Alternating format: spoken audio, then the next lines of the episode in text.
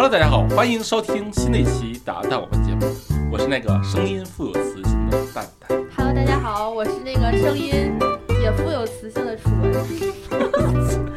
那个今天啊，这个又是我跟楚文录的《答蛋我问》啊，但不过今天请嘉宾了。这个上一期啊，这个我呀，这个被邀请参加了一档女性访谈节目，叫做《男女有别》。自从这档节目哎这播出之后呢，我获得了很多这个听友的同情。哎，在这儿我要说啊，大家不必同情，不必同情。我跟你说，人的最终结果，最终结果呀，就是像我一样快乐的生活，知道吧？所以，所以呢，为了让大家更好的同情我，哎，然后我今天邀请了一位嗯重磅嘉宾，重重磅嘉宾来，楚儿介绍一下啊，啊介绍一下这嘉宾的履历、平生，还有性格，然后还有人性、人品啊，都介绍一下啊。嗯这个人人性人品感觉像画了画了重点号一样。今天我们的嘉宾绝对是一个重磅嘉宾，因为这位嘉宾的分贝很高，然后经常喷麦啊，我们把麦克风的音量调小了啊。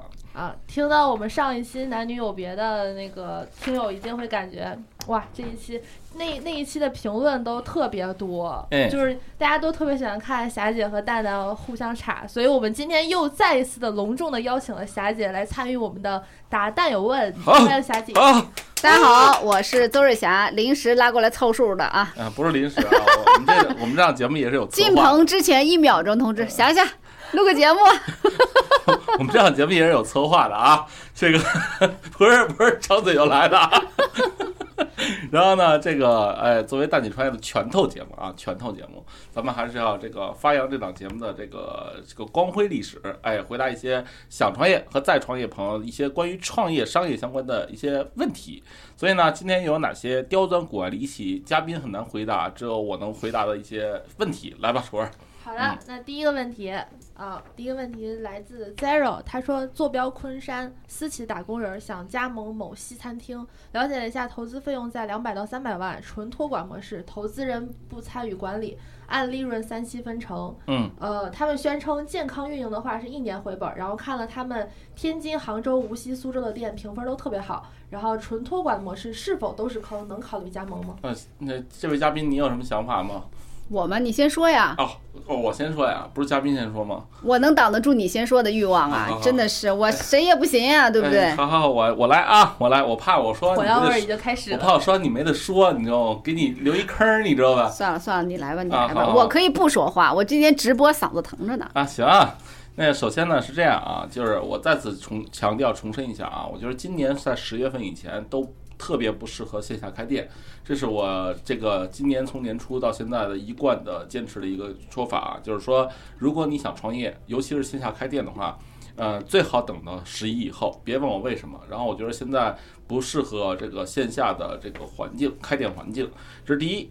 不管你加盟什么品牌，第二呢，就是如果你现在是一个纯小白的话，上来就加盟投资一个二三百万的店的话，我觉得风险有点高，风险不是有点高，是风险特别高啊、你要说弄一个二三十万的，你玩玩也就玩玩了，然后可以学点东西，但是二三百万的话，还是一个纯托管模式的话。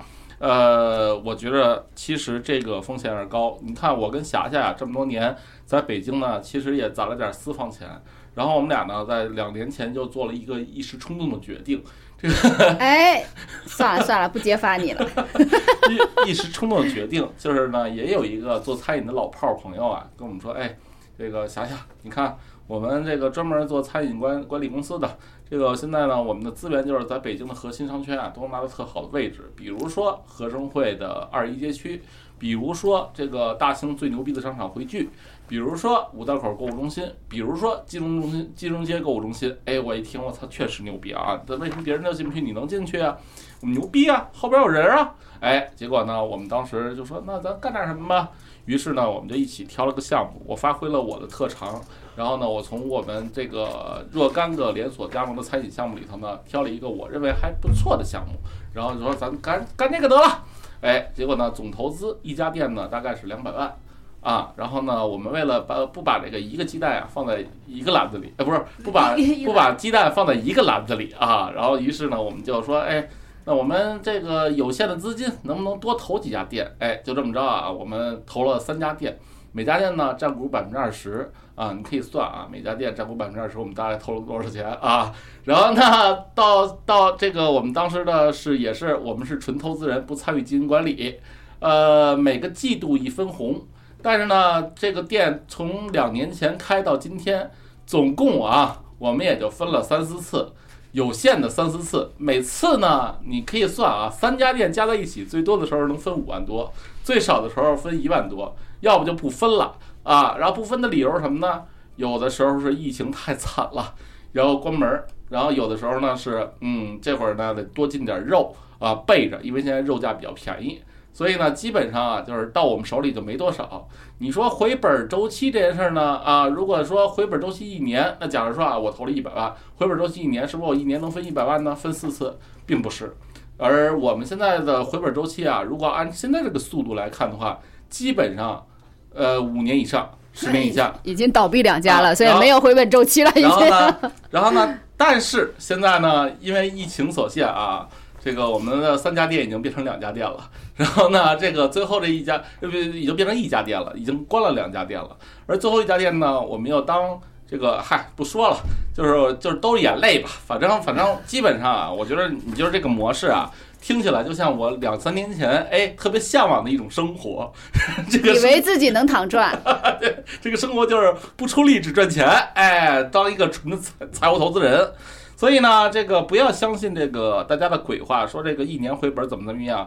然后，而且呢，你你现在对一家店的评判标准是看了人家杭州、无锡、苏州的店的评分都挺好的。我跟你说啊，任何一个店啊，评分都挺好的。因为呢，我跟你这么说，行规是什么样？我实话跟你说，一个店新开业，先花八千块钱干嘛呢？去美团点评刷评分儿，这是行规，朋友，这是这是行规，知道吧？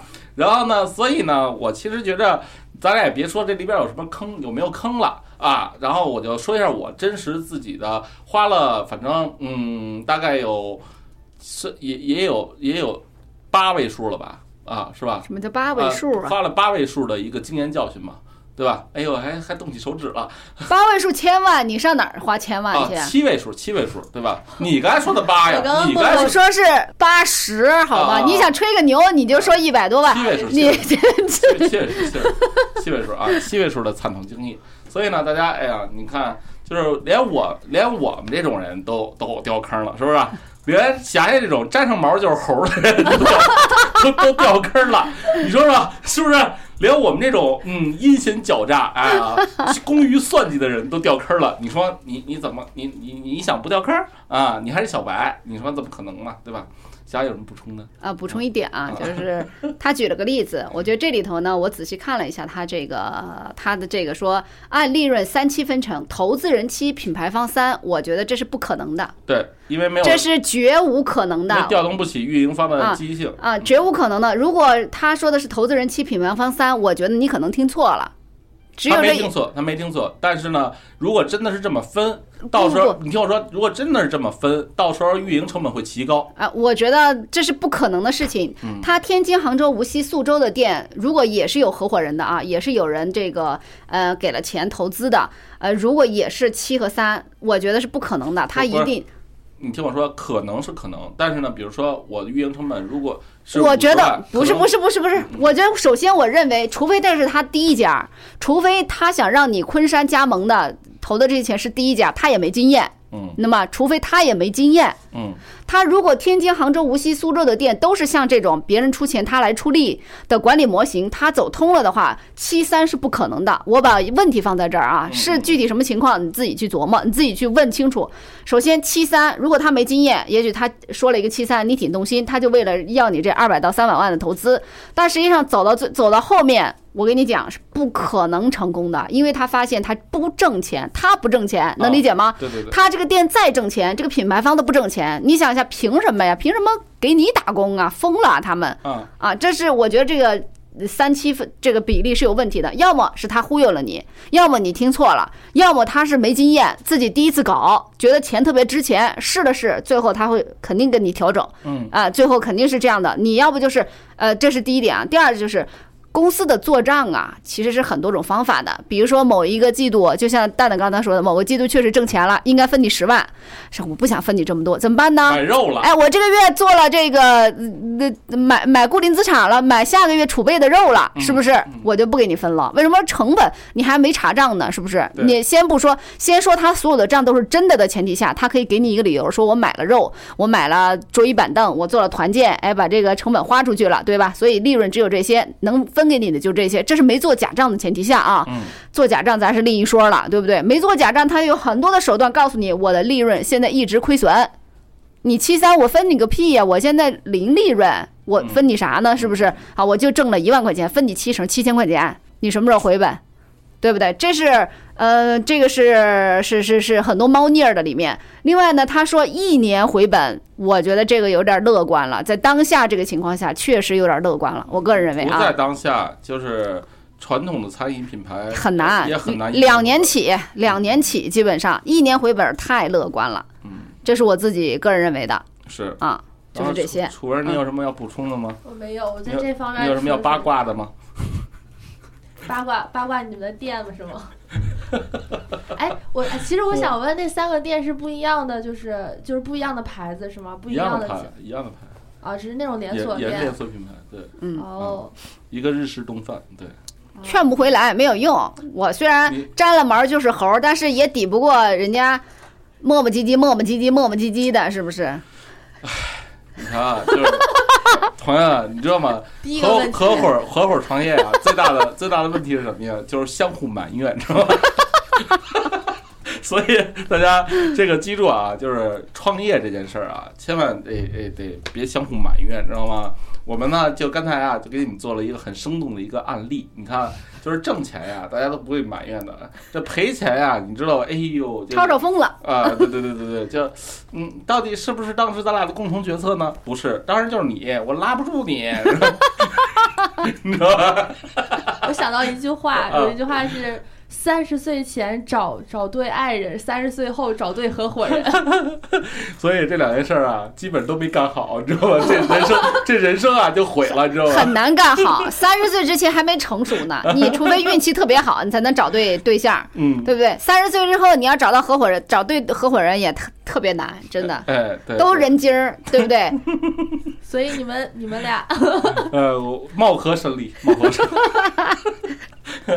哎呀，就是只能通过节目呀来抒发一下自己内心对对方的不满。你看上一期，你看上一期，哎呦，我说什么都插我，我说什么都插我，我就哎呦，嗯，你看大家现在能听出点端倪了吧？其实我跟你说，任何事情背后都是资本导致的。都是钱的问题是吧？钱没分好。好吧，咱下下一个问题，下一个问题。好，下一个问题，下一个问题来自关青青，他说：“嗯蛋蛋你好，我是蛋姐创业三年的老听众了，然后我是一名温州工厂的企业主，目前经管着一家小眼镜厂，差不多快三年了，嗯主要是做眼镜的内销业务，客户大部分是天猫、淘宝店的。之前疫情没那么频繁的时候，淘宝、天猫的业绩也还可以，工厂运营的也还可以，但是今年。”呃，生意差了许多，工厂的订单也少了很多。目前工厂运营比较困难，订单比较少。我也尝试过去找杭州抖音带货，但摸不到什么门道，没有突破。希望嘉宾帮我想想，我接下来怎么做比较好。哎，小小安，你能回答吧？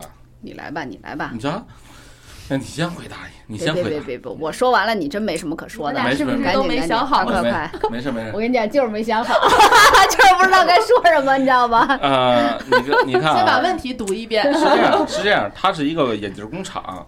其实呢，大家都说眼镜儿这个利利润挺高的，但是其实眼镜儿的真正利润不在于工厂端，而在于销售端。嗯，就是呢，其实眼镜儿出厂成本还是挺低的，所以其实呢，他想把这生意做好啊，核心的原因我觉得是这样，就是你看，就是他怎么能解决去中间化的问题，对吧？去中间化呢，他其实尝试过开淘宝、天猫，然后呢，但是呢，他其实本质来说不会运营，然后呢，他也尝试过做抖音带货，他还是找不着门道儿。就是就是我一直奉劝奉信一句话啊，就是该干嘛干嘛。啊，这这什么叫该干嘛干嘛？就是说，你比如说啊，你你就是一个特别适合在前边儿哎招蜂引蝶的人，那你就不适合在后边踏踏实实的做一匠人。你要后边特踏实作为匠人的人，你也不会在前边哎，你去做品牌、做公关、做营销。所以呢，其实呢，他现在缺的不是方法，他缺的是什么呢？他缺的是一个合伙人。你懂我意思吗？真真真的啊，我不开玩笑。你看啊，比如说蛋姐当时，你看怂的一塌糊涂，但是呢，瑞霞同志来了之后呢，其实是一下啪就把妙手回春了，呃就是 妙手回春那是得得了多少病痔疮，挺严重的是吧？都都刚漏了。脱肛了。然后就这意思吧。所以呢，其实从从当时我的创业不同阶段，我就会发现啊，就是说，你要是哪块不行补哪里，等你补起来，你都凉了，你知道吗？他自己瞎逼点儿研究啊，不如找一个人合伙儿。你看那个当时 LV 为什么叫 LVMH 集团？那 MH 是什么意思？你知道吗？那个那个叫什么来着？那个集团啊，那 L LV 你知道什么？但是 MH 你知道干嘛的吗？营销的，不是，L LV 啊是卖包包、卖奢侈品的，MH 是卖酒的。这俩呢，其实一开始都不是大公司，后来呢，老怕别人恶意收购它，得了，咱俩攒一公司吧。然后呢，这样大家体量大了，别人也不会恶意收购我。然后呢，还能互补，所以呢，他俩就这变成了 LVMH 集团。但是呢，千算万算，最后还是被老头儿给收了，对吧？但是呢，这个故事告诉我们什么呢？就是说，你与其在哪里不行补哪里，现学现弄，你还不如找一懂的人加入到你的团队。哎，要不成为职业经理人，要不成为你的合伙人，专门负一个负责一块儿。有一个成功案例就是我身边发生的，谁呢？就是大董。大董烤鸭原来是一个相对特传统的一个餐饮品牌，然后呢，大董那白头白白白头大哥，天天我靠在那餐饮圈跟一个这布道人似的，我特牛逼啊。然后这这但是你看他就不懂电商，那怎么办呢？他用一个最简单的方法，就是把我一哥们收了。我那哥们原来是干一个小众品牌做松子儿的，那个品牌叫三川二连，然后他直接呢，那品牌一年也卖不了多少，一两千万的量。所以呢，你看那个品牌的创始人叫三川嘛，他其实也在苦恼，他如何把这一两千万的买卖做成一两个亿。但是他发现一单一品类他又搞不定，他又没供应链资源，他也没好产品，他光会营销，因为那哥们儿广告公司出来的，那怎么办？这会儿大董说得了，你要不这样吧，我把你收了，你到我这儿啊负责电商业务。那松子儿啊，你该卖卖，我给你贴个标，还能是大董。然后呢，你帮我卖烤鸭。就这样，大董成立了一个品牌，叫董到家。董到家是什么呢？就是大董的线上所有的东西。那那你看啊，现在三川把大董的董到家已经做的，我靠，因为疫情这两年已经比线下渠道要好很多了。以前大董卖那种带走的预包装烤鸭怎么卖？直接就是在店里，你来我这吃，吃了，哎，门口你想不想带一盒？带一盒你就买，不带一盒你就走，那量才有多少啊？现在，哎，因为他他收了这么一个人，这个人连着这个团队，整个就就就归到大董了。以前这个小团队卖松子儿这个团队也就七八个人儿，然后他收了之后呢，现在董到家整个这一条线，哎，我觉得做得挺好的呀。所以，所以我觉得这是他最好的一种方法，就是找一个相对郁郁不得志的电商人。现在有的是那种杭州退下来的郁郁不得志的电商人，你懂我意思吧？他就直接把这个团队，哎，你如果相信他的人品，你又相信他的能力，那你就让他干嘛，他去帮你弄就好了。这还有什么？你现学方法，还有什么摸索呀？没有什么摸索，你直接给人给给给人给资源、给物力、给产品、给钱，你让他们干就好了。啊，前提是你信任他的人品，信任他的业务，对吧？你觉得想想？我觉得这条路啊，我因为我呃跟一些小的小微企业主，特别是传统企业主打过交道啊，嗯就是这个道理，我觉得他也懂，嗯但是具体执行上一定是有问题的。因为说实话，小微企业主很多时候是算小账的，嗯就是他嗯算的就是小账，就是我请你这个人一年花多少钱，结果你头一两年可能还是亏损的，他是算不过来这个成本的。但是想想你得这么想，要就是呃小微企业主，比如说有一中中国有一百万个，那么变成中大型企业可能就变成一万个了，变成特牛逼的可能就一千个了。但是呢，如何从这一百万晋升到这一万个，不是就得有点魄力和决心吗？啊，我不是说他不应该这么做，啊是是是我是说作为他这这样一个群体，很多时候会遇到这样的问题，就是他第一方面呢，他算不过来这个账，对第二个呢，他也遇不到这样的人。其实我个人觉得他大概率是很难找到合伙人的，就是挺难的，除非运气特别好啊。嗯一般情况下很难找到合伙人，因为合伙人做电商这波人都是年轻人，思路比较开阔，要钱也是很也也没那么怂的，就是要钱也是很很那个什么，他也不懂的，他也不管你这个工厂一年利润是多少，他不给你，他不算你有多少钱，他只算他这个事儿他能挣多少钱，他应该分多少钱。那么这个时候你会发现，呃，这个企业主要要给他的是还没赚到的钱，就是这个钱我还没赚到了，我已经许诺要给你了。这个时候其实很多人是做不到这一点的。很多人是做不到的，所以这个包括股权结构也好，包括这个什么分成比例也好，他都算不清楚。说白了就是这样，算的苛刻点呢，人家觉得没必要给你弄，对吧？因为他也有风险，干不成，嗯，我就没戏，对吧？呃，算的不苛刻呢，你觉得就是自己赔钱了。所以我觉得这是一个，这是一个，我说实话啊，我个人认为是很难突破的一个困境，嗯，很难突破的，因为他自己做抖音，自己去做品牌，自己去做渠道，我觉得是不现实的。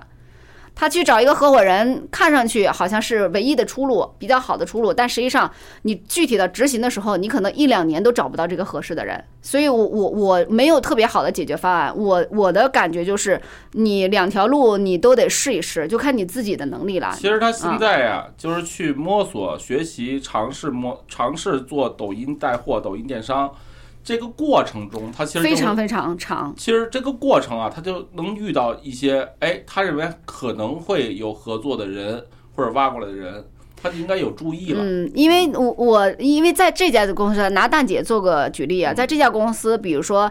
呃，自若侠能做的其实后端比较多，蛋蛋前端比较多。蛋蛋比如说就是那招蜂引蝶的人，他招蜂引蝶不光是呃合作资源了，对吧？在这个合作资源里头也会看到一些优秀的人，不管这个人行还是不行，那都可以一试吧，至少。那么这个情况下就看你自己的这个性格和能力了。你如果是自若侠这种性格的话，你基本上找不到。很难，非常难，只你只能等着别人发现啊啊，就是这么回事。你你如果你可以找别人收购你呀，我觉得也是可以的。比如说别人有特别好的呃呃特别好的品牌眼镜店铺，他会做电商，他做的很好，他找你做合伙人也是可以的。你不一定非要找一个比自己差的。说实话，你找一个比自己差的，只会做的不如你的意，就这么回事儿。你如果找一个比你好的呢，你就在利益上要做出让步，就这么回事儿。你的心胸要开阔一些，就这么回事儿。这点很重要，其实。找合伙人还是应该找比自己强的，嗯，真真的啊，真的是是这样的，就是说怎么才能找比自己强呢？首先啊，你得自己啊认这件事儿，你别心里不认，操，你就为了解决一时的问题。然后呢，因为你要是心里不认的话，你就老觉着我操，人家功高盖主，对吧？第二呢，是你要有了一个正确的心态、新方法，就是学习新方法的话，你会发现你的世界打开了，你在哪儿都能认识比你强的人。然后呢，你再没事儿啊，你看你这不是尝试做抖音什么的，你加入点社群，你进入点圈子，你在这个共同学习的人，你你不知道压干以前干嘛的，人家没准以前是一淘宝的一销冠，嗯，对吧？然后所以你通过这样可以认识点人，但是我不是我我的意思不是说让你花几万块钱加入谁的私董会啊，就是现在这种圈子有很多。就是你上点什么线下的课呀，先就是你是可以通过你的学习和交友、社交来认识点朋友的。就是说的直白点啊，你如果找一个比你差的人给你做这个事情的话，你发现所有的规划、所有的战略、所有的这些运营的规则还都得是你来定。你还是请一个员工，哎，但是你又不懂，对对吧？你俩在一块儿也做不好这事儿。那么请一个比你强的呢，他都懂了，但是你就要给出相应的利益了，就是这么回事儿啊。我个人感觉是这样子的。是是是是是，那那就这样吧。主人有什么补充吗？没有了啊，好吧。我我我觉得这个问题整体来讲不好回答，因为因为说实话，这不是一个什么行业趋势，这不是一个那个什么样的问题，这跟没有没有特定的解决方案，说你这么做这么试就行。其实你看，跟你有关系。不不不，其实你其实你看是这样，就是说，呃，就是如果今天这个眼镜店是我的，我会干嘛？我想办法把周大凯或者欧哥俩人其中一个拉下水。就这么简单，因为欧哥跟周大凯都是他妈做营销、做电商的，所以呢，你看我如果做一个这样产品，我就想办法把他们俩拉下水。我跟你讲，也跟他的阶段有关系。他的阶段如果完全超越了你，他也不愿意跟你玩这事儿，就是这么回事儿。所以是缘分的问题，就是他的阶段正好差一个产品，差一个工厂，他就需要这么个人，他才会跟你玩。他不需要，他有别的人了，根本就不会不会被你拉下水的。是的，人家钱都是算的很准的，就是以前的事儿。所以，所以你看啊，就是说。欧哥跟周亚凯我是怎么认识的？你看，一欧哥呢是做音频节目，哎，low 的一个朋友介绍朋友的嘉宾。然后周大凯是怎么认识的？我也忘了，操！哦，对，周大凯是咱们公司，嗯，这个我第一第一第一任女主播的前男友。所以。所以你看啊，就是我本人的关系网很错综复杂，然后你看这样呢，就能认识很多这种嗯，也不知道是好人坏人的人，你知道吧？所以呢，其实打开一个创始人啊，还是应该打开自己的交际圈子的。但是，我不是说你随便喝那种无效社交的酒啊，那好吧。那下一个问题，下一个问题来自罗美安，他说：“蛋总你好，能说说最近关于找工作摆烂这类话题吗？感觉现在的年轻人负能量太大了，各种舆论也乱带节奏。我认为找不到工作百分之九十就是自己的问题，不要因为这个摆烂，承认自己不够优秀，一点都不丢人。其实我觉着这位朋友说的对，那怎么回答呢？你你们不你你先问楚文吧，楚文你觉着他说的对吗？我觉得他说的挺对的。”啊，因为因为我觉得你是在溜须拍马吗？啥呀，你这 没法聊了。就是就是他他说的这个话题吧，我之前也看到过。我觉得就是人能够成熟的一个标志之一，就是能够认为自己就是认定自己是一个普通平庸的人。OK，就是认清自己的几斤几两。哎，你先给这个作为中老年人的霞霞普及一下什么叫找工作摆烂，好吧？嗯。真是，嗯嗯，霞姐肯定知道，不好好找工作呗，就是这个吗？不仅仅是啊，那是什么呀？你比如说，有的人找工作专门找那种能摸鱼的，嗯，然后上工就是上班的时候要，呃，就是休息时间比较多，然后福利比较好，挣的又多，然后活儿还很轻那样。所以现在考公是一个热门嘛，对吧？所以这这个基本叫找工作摆烂，知道吧？啊。呃，说个题外话啊，今天正是正好刷抖音，余华说的，他说他找的第一份工作，故意晚了两个小时去上班，发现一个人都没来，他是来的最早的，然后他说。这就是我想要的工作，这是著名的作家余华了，他非常有成绩啊，就是他一生都在琢磨怎么摸鱼啊，就是这么个人儿。但是人家是写小说的，人家要有空闲时间写小说的，他那两个小时没来，他不是在家躺着睡大觉，人家还想着我这小说自己小说怎么写呢，对不对？所以他不是说找工作真的摆烂，他只是想要一个地方交社保而已。那么需要有这么一个作协啊，类似于这种 松散的部门，对吧？我个人感觉是这样，承认自己不优秀啊，是成熟的一个标志，但是也不。需要承认那么早？嗯，我自己认为啊。他应该在年轻的时候觉着他妈人定胜天的啊！不需要承认那么早。你说你二十岁就承认自己不够优秀了，你还有至少还有十年二十年可以提高自己嘛？你干嘛要干嘛要说？哎，我我能力是有限的。我觉得一个人能力有限啊，到了四五十岁承认这个事儿是可以接受的。你四五十岁还不承认，我觉得就有点过了，对吧？但是你二十郎当岁刚毕业就承认自己能力有限，我觉得这也不对。为什么呢？你能力是二十岁的邹瑞霞和二十岁的蛋蛋。肯定是也是能力有限，但是他得往上挣吧呀？不不不，你这个又有点偏激是哪儿啊？他现在是有很多摆烂的年轻人啊，他他反而觉得自己牛逼，他觉得自己很优秀啊，然后呢，他不愿意承认自己不优秀，是这样，你知道吧？就是就是说白了就是眼高手低，明明自己值两千，非管人要两万，然后人操人人给他一万五吧，他我觉得有一句话既适合做企业也适合个人啊，就是说战略上你要藐视一切敌人，战术上你要无比的重视敌人。什么意思呢？咱假设说工作是个敌人啊，那么你战略上也藐视他，说白就说我他妈就是行。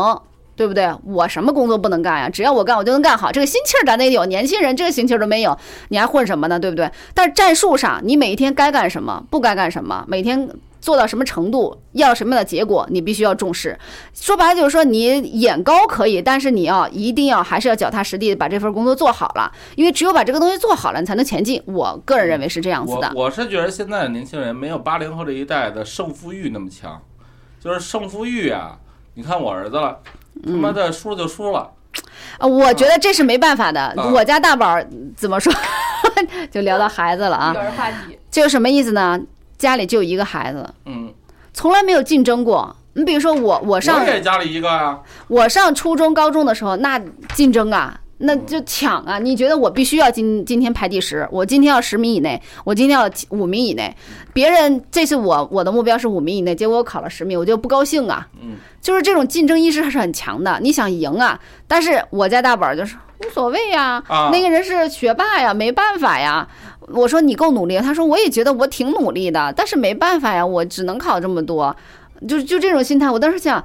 你我说你必须要进重点班，为什么呢？重点班你会发现大家都说躺平啊，我觉得一定要进重点班，什么意思呢？重点班的孩子他的竞争意识就是要强，有时候竞争意识是培养起来的。如果你永远中不溜，觉得自己稍微努力一下也中不溜，也挺满意的，我觉得可以理解这种心态。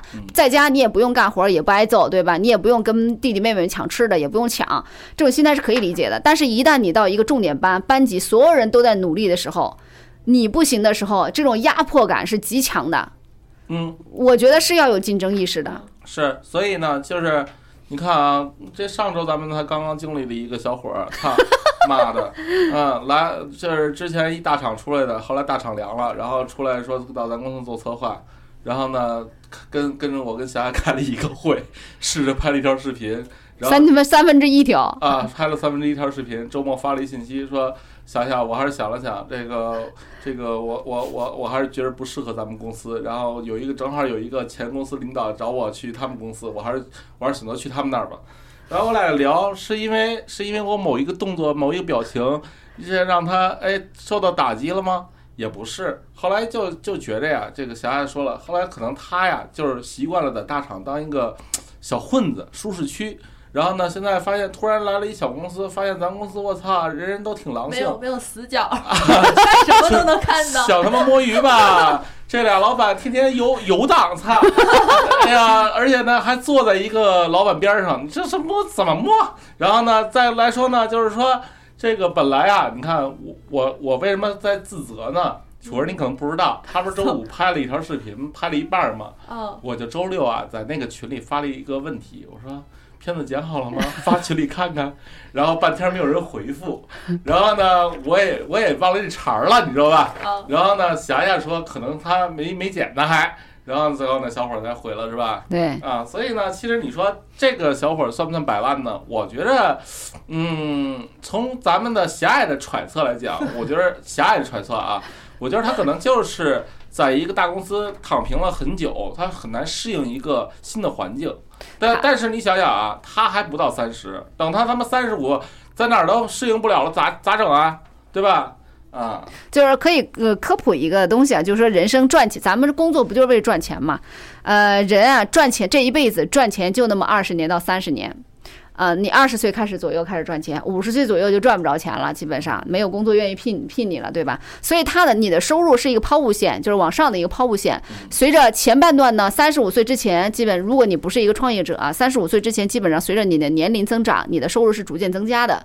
如果你的工作经验能增积累的话，啊，纯粹的搬砖就不一定了啊。呃，然后呢，往下到了三十五岁、四十岁，基本上就是一个顶峰了。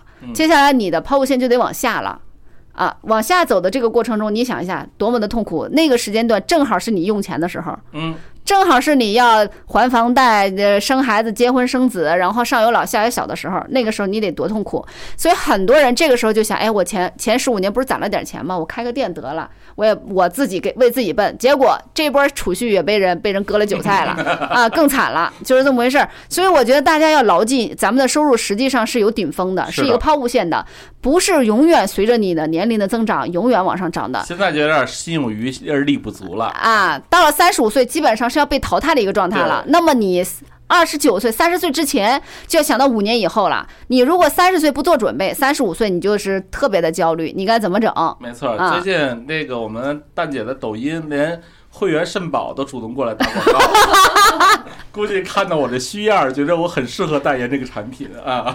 然 后他好你也好，然后呢，我我跟你们俩说一个特有哲理的一个字儿，一个东西啊。嗯，楚文，你知道什么叫钱？什么叫钱吗？什么叫钱吗？嗯，你怎么理解钱？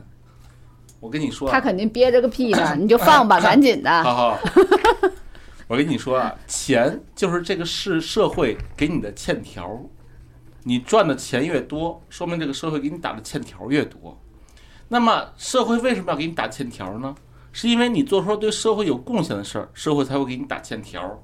而钱跟财富是两码事儿，钱就是那些欠条。什么叫财富呢？财富是他妈你睡觉的时候它也能增长的，那叫财富，知道吗？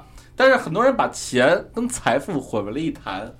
那这个这个，我以为你会说财富不光是钱呢。什么叫什么叫财富自由？不是拿钱的数量来衡量财富自由，而是当你发现你做这件事儿不是为了哎，这个你不是为了换取更多的欠条而做，然后你你你也不需要有更多欠条来满足你的日常生活，哎，那会儿才叫财富自由。所以你看特别有哲理吧？最近看了本书，我我觉得这个没有错啊，但是呃听上去听前半段像是个毒鸡汤啊我也感觉啊，听前半段像是个毒鸡汤，要我无谓的付出一样。我我个人感觉是这样，因为我的家庭教育呢，呃，虽然说父母学历不高，但是因为他的父母学历比较高，就是我我父母的父母，我爷爷奶奶他们的学历比较高，所以整个家庭的言传身教还是比较传统的，所以所以从小我对钱是听等会儿啊，插一段。所以听刚才那个家庭履历，你能听出什么吗？什么呢？一个一个有侦查意识的人能听出，这个文革的时候肯定是 扯淡，就是平时咱们唠嗑唠过，啊 对不对？对呀，服了，真的。这个呃，说白了就是说，嗯，就是对钱的认知啊，其实不够充分，嗯一味的认为说钱。古代的知识分子嘛，他觉得赚说谈钱羞耻，钱是臭的，对吧？实际上，我觉得我在三十岁之前对钱的认知是不够全面的。三十岁之后，我对钱的认知相对来讲，相对啊，只能说相对我年轻的时候更全面一些。钱这个东西，或者说财富，单纯的指钱的这部分财富啊，没有任何的不好。我认为是钱越多越好，我个人认为是这样子的。加一，啊，钱越多越好。呃，然后呢，钱没有任何的臭不臭的这个说法，没有任何的说你赚了钱你就欠了这个社会了啊，你你付出的多，这个社会就欠你的多了。我觉得不是这样子的，就是呃，创造财富是应一一个人应尽的本分。我个人认为，就是你创造财富，你自己挣了钱了，你应尽的本分就是这样。这个社会上有多少人，比如说这个摆烂的人生，找工作摆烂的人，我相信啊，当世当这个世界发生什么呃变革。嗯，危机的时候，这帮摆烂的人是要求最多的人，他们会去要求别人给他粮食，要求别人给他捐助。呃，那些有钱的人反倒成了罪人了，觉得他们为富不仁。啊为富不仁。实际上，在和平的年代，每个人都是公平的去赚钱的。你没有去努力的去赚钱是你的问题。我个人是这样的。如果我三十岁之前，我是绝对不会说出这样的话的。我三十岁觉觉得有钱人就是就是剥夺了别人的某种东西，但是实际上有，我现在觉得不是这么认为的，因为我看我也看了一本书，啊，你看什么书啊？呃，阿特拉斯耸耸肩我看我看那本书叫什么名儿啊？我自己稍等啊。是一本是一本女性呃呃哲学小说家写的一本书，我我看的叫《嗯纳瓦尔宝典》。这个 听着名儿就感觉你的比较土一点。不不不不，咱们这一代人看的是《穷查理宝典》，对吧？呃，不不不，我我不看，《穷查理宝典》是咱们这一代人看的，我没看过这个致富宝典。我没有看过任何楚文楚文他们这一代人看的就应该是这个《纳瓦尔宝典》。啊。我大家可以去看一看，阿特拉斯耸耸肩和源泉是同一个作者，都是美国著名的女性哲学小说家。嗯、他们就是这个这个人非常牛掰了，就是我偶像之一了，就是。就是他会让我重新认知到财富、钱、女性独立、性和爱，完全和过去的我认知是完全不一样的。过去很扭扭捏捏，就是过去在看他的这两本书之前，我是一个扭扭捏捏的人，又觉得钱好，又觉得钱是不是像我父爸妈说的那样会不，会玷污我？哎，对，会不会就是清高，就是这种扭扭捏捏的，就是酸酸的这种人，你知道吗？现在敞亮了。就是你认知到了这个社会的底层的运营逻辑，财富是对一个人最直接的肯定。就是一个货币是什么意思呢？就是说，呃当然了，你有才华，你写的小说也能认为你是有价值的人，这是没问题的啊。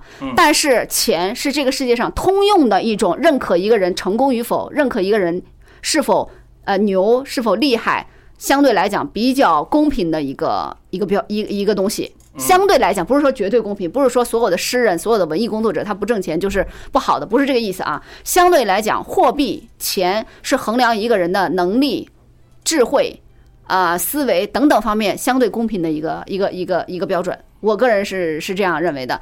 过去的我认为自己挣不到钱，是因为自己的能力没有得到发挥。实际上，我就只能配上那些钱，嗯，就是就是这么我我我现在的认知就是所以现在这样子的。有一个社会话题，咱们延伸一下，就是易烊千玺这事儿。易烊千玺呢，这个事儿，你看我我今天发了一条抖音，到现在为止呢，已经全部都是说咱收了黑钱，再帮易烊千玺洗白了。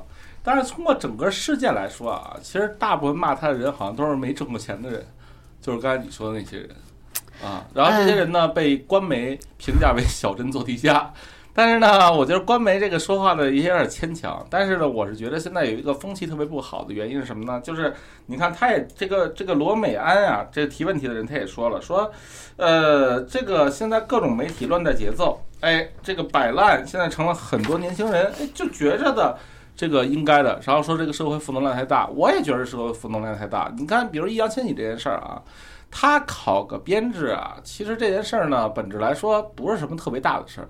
仅仅是说几方都没处理好。我的当然视频的观点是什么呢？我的视频观点是，他是一受害者。为什么受害者呢？但凡当有人质疑的时候，国家话剧院能出来说：“哎，我操，我们这个选拔标准是什么？具体是为什么能选上他？他对吧？国家话剧院不够硬，啊，他他不出来解释，他就任凭这个舆论，哎，这个发酵。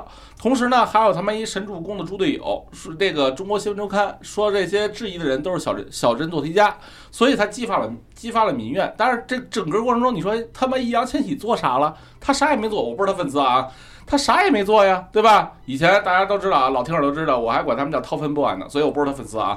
然后掏粪 boy，然后，然后，然后呢？所以，所以，所以，所以，你看，这个毫无做做，他什么也没做，结果呢，现在他最成，他就成了这个最大的受害者了。那你说这是不是一个？首先，他易烊千玺能不能上国家话剧院，这个内情咱是不知道的啊。具体到底面没面试，到底归什么？连他妈关晓彤都去了啊，咱不知道，对不对？咱就是具体这个东西，咱咱内情咱不知道。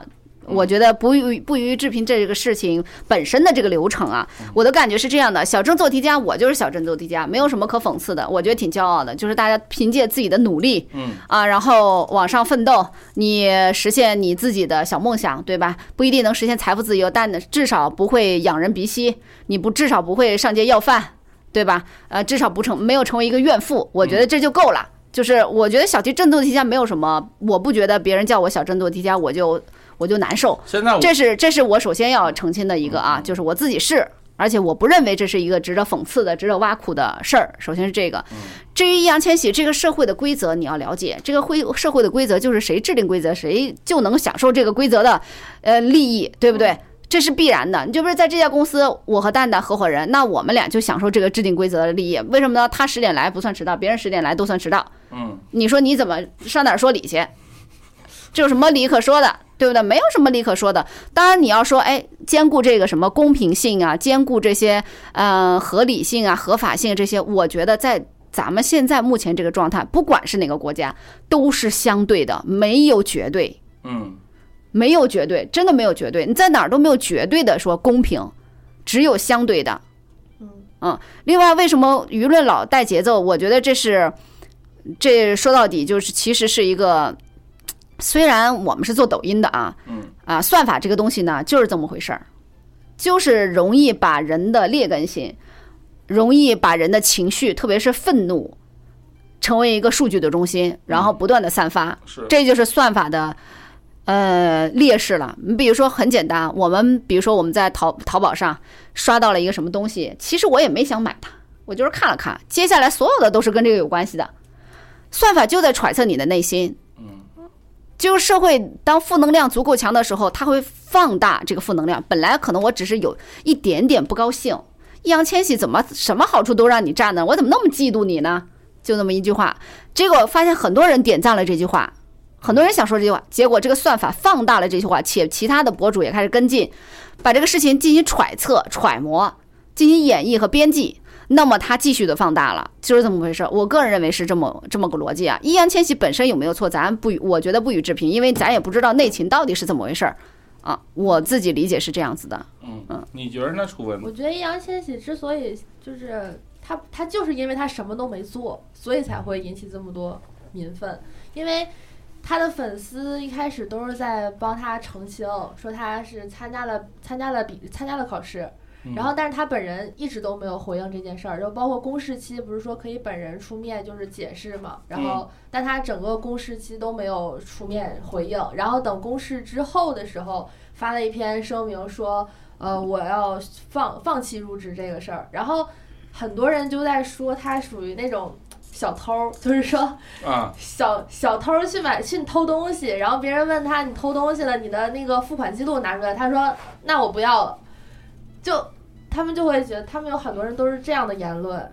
其实我觉得他他其实也有错吧，就是他应该像胡先煦那样，就是把自己的证据都摆出来。我觉得是这样，咱恶意揣测啊，嗯可能前期就是没有，嗯，有早弄出来了，是就是没有。这几天这几天才协调出来的，才出来胡先煦这些人发声明。那易烊千玺呢，可能也不知道为啥，可能。不知道他公关团队是怎么思考的，就说干脆我就不要了。也许他也或许他觉得不要了能博得大家的同情，觉得自己怎样怎样，对不对？有可能是这个流程就是开始就是没有，嗯开始想硬也硬不起来，就是这么回事儿。后来有了，有了再出来弄我们，出来说就是，然后大家就开始揣测，人嘛都是都是喜欢恶心别人的。说实话啊，嗯，来最后一个问题，好的。嗯，最后一个问题，双旭十四，他说：“蛋哥，我是一名大专的女生，位于三四线的小城市，能问问您大专生最好的出路是什么吗？快毕业了，很迷茫。大专生分大专男生还是大专女生？分大专的女生是漂亮女生还是不漂亮女生？其实啊，你别觉着我现在调侃，这是这是他妈实话，真的。这不是他们上一期聊了一个嫁得好还是他们考得好吗？一个大专的女生如果很漂亮的话，其实她不迷茫，就找个有钱人的嫁了就完事儿了，是吧？啊啊，所以说她迷茫，那不就觉得自己条件不是很好？其实啊，现在通过这个化妆技术，是个女生啊都能捯饬捯饬，差不多是吧都？都差不多，真的。我我自从有了抖音，我发现我操，走哪儿都是美女，你知道，刷的谁都是他妈特漂亮。哎呀，就让我觉让我一度怀疑这个世这个社会上，我操，这个这个我们刷到的也全是帅哥。啊，中霞国姐怎么打开了手机上？中国照一下中国什么时候变成盛世美颜了？哎，不过呢，所以呢，我我是觉着啊，其实大专的女生啊，真的，你你你如果能知道，你如果像邓文迪一样，能知道你最终的目标是什么，然后延续这个目标，哎，比如说我哎，第一步是我续个本，第二步呢是我找个如意郎君，第三步呢是我哎怎么怎么着，哎，你看。它其实是有一个过程的，但是你说你现在迷茫的，无非就是不知道你这个该先往左左左脚迈还是右脚迈嘛，对吧？所以呢，其实我觉得你应该先干嘛呢？审重新审视一下自己的优势特长是啥。你真的，我跟你说，你要是特别情商特别高，长得也不赖，身材特别好，你别觉得这是一档创业节目，就教不了你一些走偏门的东西 为什么嫁个好人家就是走偏门呢？啊。是我，不觉得啊。对对对，就是说，就是以前我确实这么认为的，扭扭捏捏的，你知道吗？啊啊现在不了。对吧？所以，嗯所以，所以你看，他这个问题啊，就是一个大专的女生，就是她在那个岁数，可能还不知道自己想要什么，哎，单图图一个隔壁的小小小哥们儿帅，或者对他好，有八块腹肌对他好，然后呢，忽略了他其他的所有东西，那可能啊，你嫁给他之后，没准他还家暴呢，操！哎，来不及了，楚文，你还来得及，我已经来不及了。你说楚文的男朋友每天他妈的遭受多大压力？这个听听着咱节目，天天劝，哎呦，你你还来得及操！从来不听。啊，所以所以所以所以呢，其实我我是觉得呀，这个话题啊，以前的别的节目都是避之不避之不及，或者说的很隐晦，但是咱今儿挑明了说。其实我觉着一个大专的长得还行的一个女孩儿啊，其实她的选择其实没那么少，真没那么少，只看她爱不爱选，而且在一些让她怦然心动的时刻，她能不能冷冻冷静的思考。什么叫怦然心动呢？比如说她真的有一个像我一样长得颜值又高、对她又好的一个男孩儿，呃操，他，但是他一看我，我操，我他妈不学无术，我还爱赌博，那你说你能跟我好吗？你不能啊，对吧？但是有一个长得没我好、身材没我好的一哥们儿，他他他他他他他他也爱你，那你说他家境也好，他他还能给你介绍大城市的工作。其实有时候咱们在一方面骂这社会不公的同时，确实咱们也应该咱们也特别想成为也向往用这样一些不公的条件和手段，把自己的人生变得更加精彩，就这么简单嘛，对吧？所以佳，你觉得我说的对吗？我觉得是这样啊，就是说跟性格、跟这个女孩的自身条件有关系。比如说你自己的家庭条件也正常，不算特别差，对吧？孩子也不多，也不是说你自己不工作就吃了上顿没下顿了。你的个人是呃外貌条件也正常，不是丑的不能见人、丑的吓人的这种，正常，捯饬捯饬还能看，对吧？然后呢，你一嗯性格。也是有问题，比如说你不是像邹瑞霞这样没事儿就怼，然后像楚文这样的，是不是啊？也撒撒娇、卖卖萌，可以，对吧？那么比如说你还有你自己的个人追求，你也不是说非要成为一个亿万富翁，自己要做多大事业，没这梦想。你的梦想只不过是要每天三顿有的吃，然后有个好的家庭，然后生儿育女。那么找个好的人家嫁也没什么不好的。说实话啊，我个人其实跟你的重点。前三个啊，稍微有点关系，因为前三个决定了你的性格和你的人生追求。比如说，你前面的确实家庭条件特别困难，又长得不咋地，那么你的路就只剩下你自己奋斗了。你也别想嫁好好人家了，对不对？其实我跟霞霞共同经历了一女孩，叫叫阿琴。啊，那阿琴啊，长相其实一般，就正常吧。原来丹丹丹姐咱们的同事，嗯，正常。呃，写订阅号的，写订阅号的。特别努力，特别特别努力，努力程度呢，我觉得比现在咱们公司大部分百分之九十五以上的人都努力。嗯。然后呢，这个当时蛋姐订阅号的很多深度测评文章都是她作为一线。哎，比如说我写一火锅店，她宁可去吃八个不同品牌的火锅，也要把这事儿搞明白。就这么一女孩儿。嗯。一写写到凌晨，然后呢，突然啊，就是嗯，就我们俩，我们俩还商量什么时候给阿琴涨工资，什么时候给阿琴 这个这个升职。就就正在讨论这件事儿，突然阿琴回老家相亲，相完亲火速结婚，现在都已经孩儿他妈也就一两个月啊，现在都孩儿他妈了，也就就从他在职场上拼搏努力向上，到他现在成孩儿他妈，前后不到两年，操你大爷！是吧？是是。但是呢，你现在偶尔看他朋友圈，人挺幸福的。嗯，咱可以具体点儿。那个男生呢，长得肯定是一般。我看过结婚照，特瘦。反正我不是我的审美里头，特瘦不高。然后呢，但是我知道的，因为在阿琴离职之前，其实我们聊过，就是这个这个家庭情情况啊。第一呢，这个孩子呢，家里条件还行，有好几个这个沿街店铺。嗯。啊。就反正我不工作，我收房租，我也能包租公，哎，也能赚，也能过呢，是不是？性格也不错，也挺喜欢阿琴的。然后呢，男孩家呢多多少少还有点关系，能让阿琴去当老师，嗯，对吧？那这就挺好的呀。你再有追求，你追求这来追求去。图什么呢？对，对不对？阿琴同学也怎么跟蛋姐结缘呢？他也是蛋姐的一个听友，嗯，然后听来就来北京找蛋姐，加入蛋姐了，嗯，然后所以你千万别听这档节目啊。然后，然后钱老板在节目中讨论我的人生，就就就是觉得，你就觉得他其实你现在翻过头来讲啊。当时我们俩还觉得怎么着呢？说操，怎么没追求？怎么挺好一苗子？怎么马上就要马上就要成功了？怎么回事呢？怎么就放弃了自己的职场生涯呢？操！人现在回头一看，哎，人选择是对的，对吧？你说他拼到现在，可能多挣了一万块钱一个月，对不对？多挣一万，然后呢？然后呢？也没有然后了，嗯，对吧？所以，所以，所以，所以这个事儿听起来很负能量，但是他妈干起来挺正能量的。所以，所以我觉得人呀，要清楚的知道自己的基本条件和自己的想要的生活长什么样。你的基本条件相对来讲好，反正都是通往幸福嘛。那肯定选择容易的那条路通往幸福嘛。你基本条件非常差，嗯，家庭条件极差，长得又不咋地，也不会来事儿，对不对？你也不审美也一般，那你只能靠自己了，你就努力拼事业吧。你要是基本条件行，凑合还可以，那你不一定非要拼事业嘛。你找了个老公也可，还是可以继续努力。你可以踩着他的肩膀，嗯，赚更多的钱，然后再换一个老公也可以呀，对不对？对，那不就是邓文迪啊？了吗？对不对？你再换一个吧，实在不行。对，所以呢，当大家都在嘲笑田朴珺的时候，王石说了，说这个众人皆醉我独醒，是吧？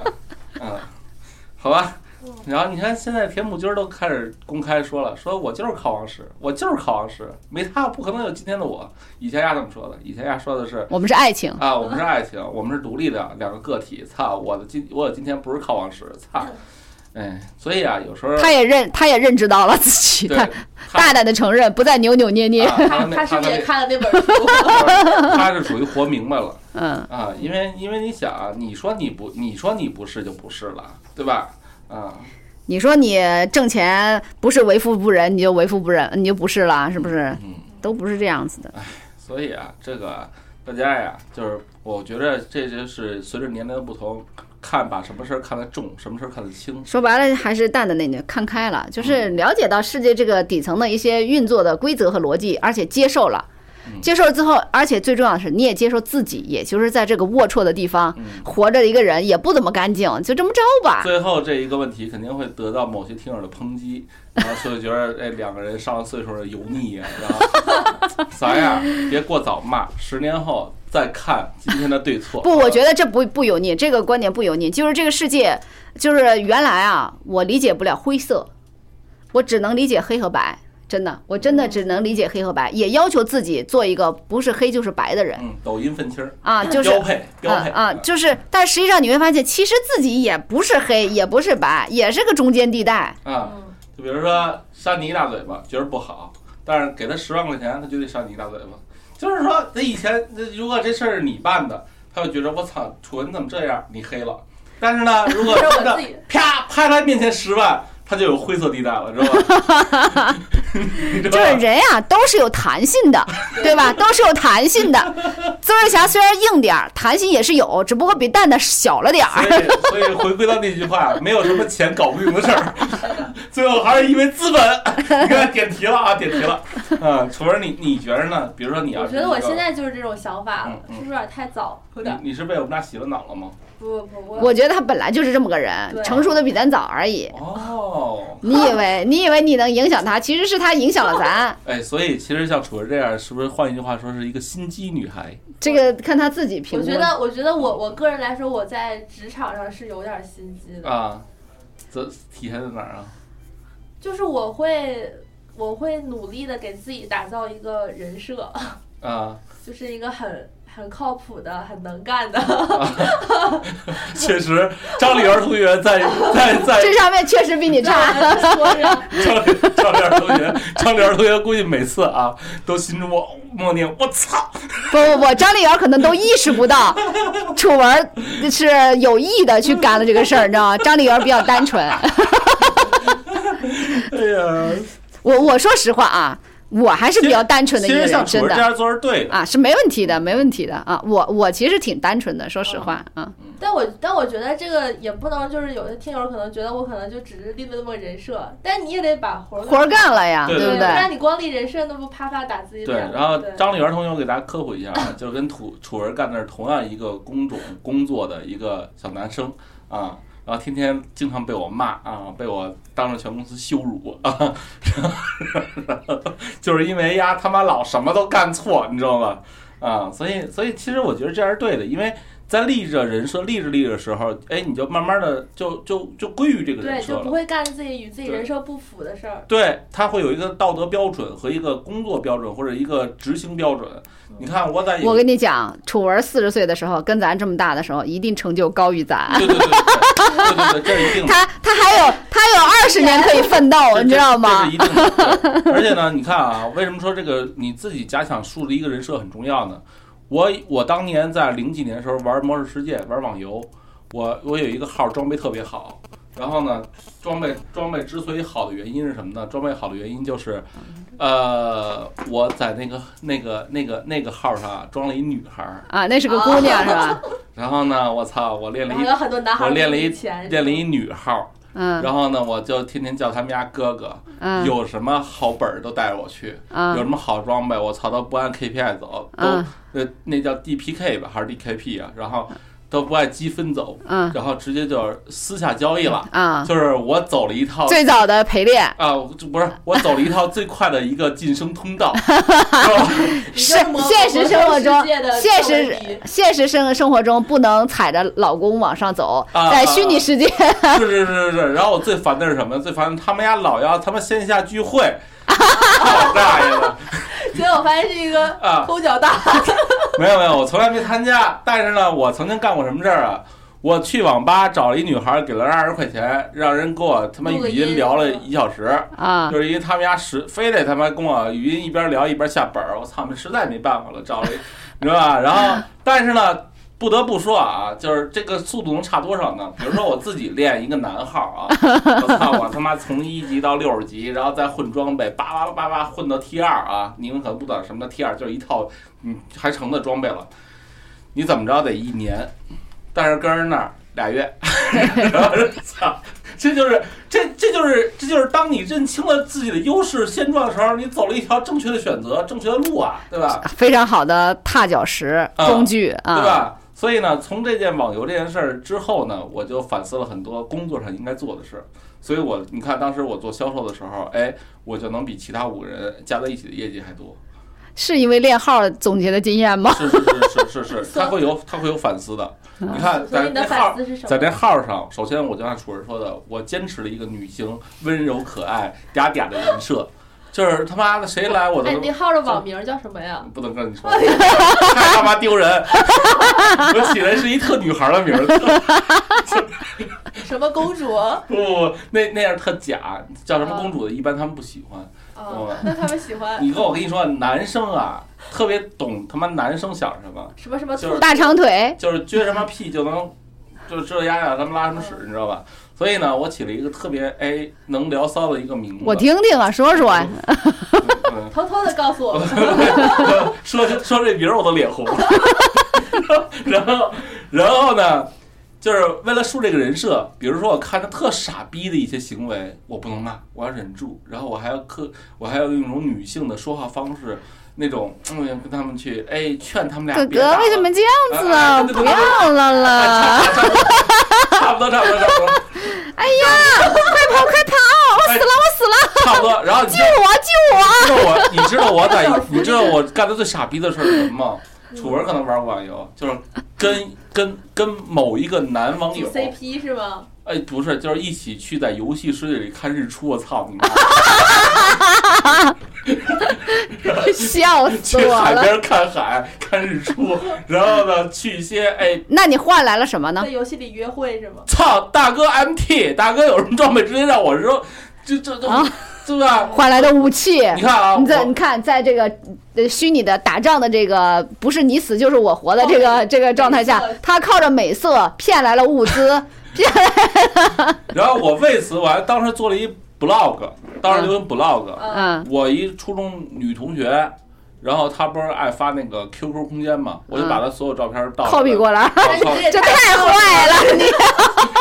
你我忽然想到，我以前小学的时候，然后用用我我同桌的头像跟一个女生，然后网恋，你怎么这样呢？然后然后你听我说，真这招真好使，真他妈好使，真。我真是没干过这种事啊儿，我真是太落后了，我真是太单纯了，真的。哎呀，我跟你说，当时唬弄那帮孙子五迷三道的，因为我知道丫怎么想，我也知道我应该怎么弄鸭子，就是 这这是属于知己知彼的这种方式，你知道吧？哎呀，当时真的唬得他们家五迷三道哎，的。他们他们那时候年龄大概多大，你知道吗？也就二十来岁，你那么大，对，哦呃，就那他们是十八到二十三这个区间，那现在跟你也差不多了。我早没联系了，嗯游戏都不不玩了。不是，那他们可能可能在他们心里还是游戏里面你是那个白月光。我跟你说，我现在可能还是他们家的美好回忆的。我估计啊，这个这帮人要有哪怕有一个人说，我为什么不敢说网名啊？万一有咱听友是当时 跟我一起看过海的那个男生呢？多年之后打开游戏，他的头像还原来是你，到时候拿刀过来砍咱都不合适。哎呀，对吧？所以，所以我跟你说啊，这个，嗯，为什么现在那个东南亚诈骗集团就是那杀猪盘都找一些男的跟一些男的聊啊？就是女主播背后都是有科特达汉，因为男的最懂男的。哎，他他知道你想要什么，他知道我说的哪句话你他妈的对吧？嗯，哎，所以看来你有这个潜力啊！我呀，不挣钱了就去缅甸。所以所以所以你知道当时跟我一起玩的还有我两个大学同学，那俩孙子都靠着我养着，你知道白天就我他妈平时拿你让他们也弄俩女号啊？他们家做不来。他们家笨，你知道吧？嗯还有呢，就是他们家当时也是非黑即白，知道吧？他们觉得我丢人，但是他们家又 他，们还用？但是他们家又又靠我养。享受这个收益，啊啊，对，就就 就是什么，就是比如说他们去参加一次活动，每人交个四五十斤、一百斤，嗯，我他妈参加一次活动还挣个妈五六百斤，然后呢，他们参加十次活动，你比如落两件装装备，我他妈参加一次装备落两件装备，这这这这个区别嘛，对吧？啊，然后然后呢，我在这个拿大号以贩养吸，你知道吧？到时候哎，我跟你说，到时候元宇宙来了啊，可能你你的那个号啊，那个姑娘啊就是蛋七十岁的蛋蛋，在那个元宇宙里头跟你唠嗑呢。啊，我说真的，到时候元宇宙来了。你还真没我 在男性世界里有竞争力，说的对，露露脸，真的，好吧。所以今天啊，这个问题就回到这儿吧。看似跟创业、商业没相没有什么相关，但是我觉得还是息息相关的。因为呢，其实我特别不喜欢就事论事，或者是只给你回答一些哎术的方法。咱们其实要回答的是一些嗯大道至简的一些底层，对吧？你看上升高度了。所以这档节目呀，大家一定要坚持听。然后呢，多给这档节目留言、评论、互动啊，好吧？多提问题，多提问题，嗯嗯嗯，多提问题。提问方式呢，就是具体关注蛋姐创业的实名订阅号，回复提问，就可以蹦出你的提问窗口了。然后或者呢，是加我的这个胖蛋蛋六幺八，好吧？胖蛋蛋六幺八。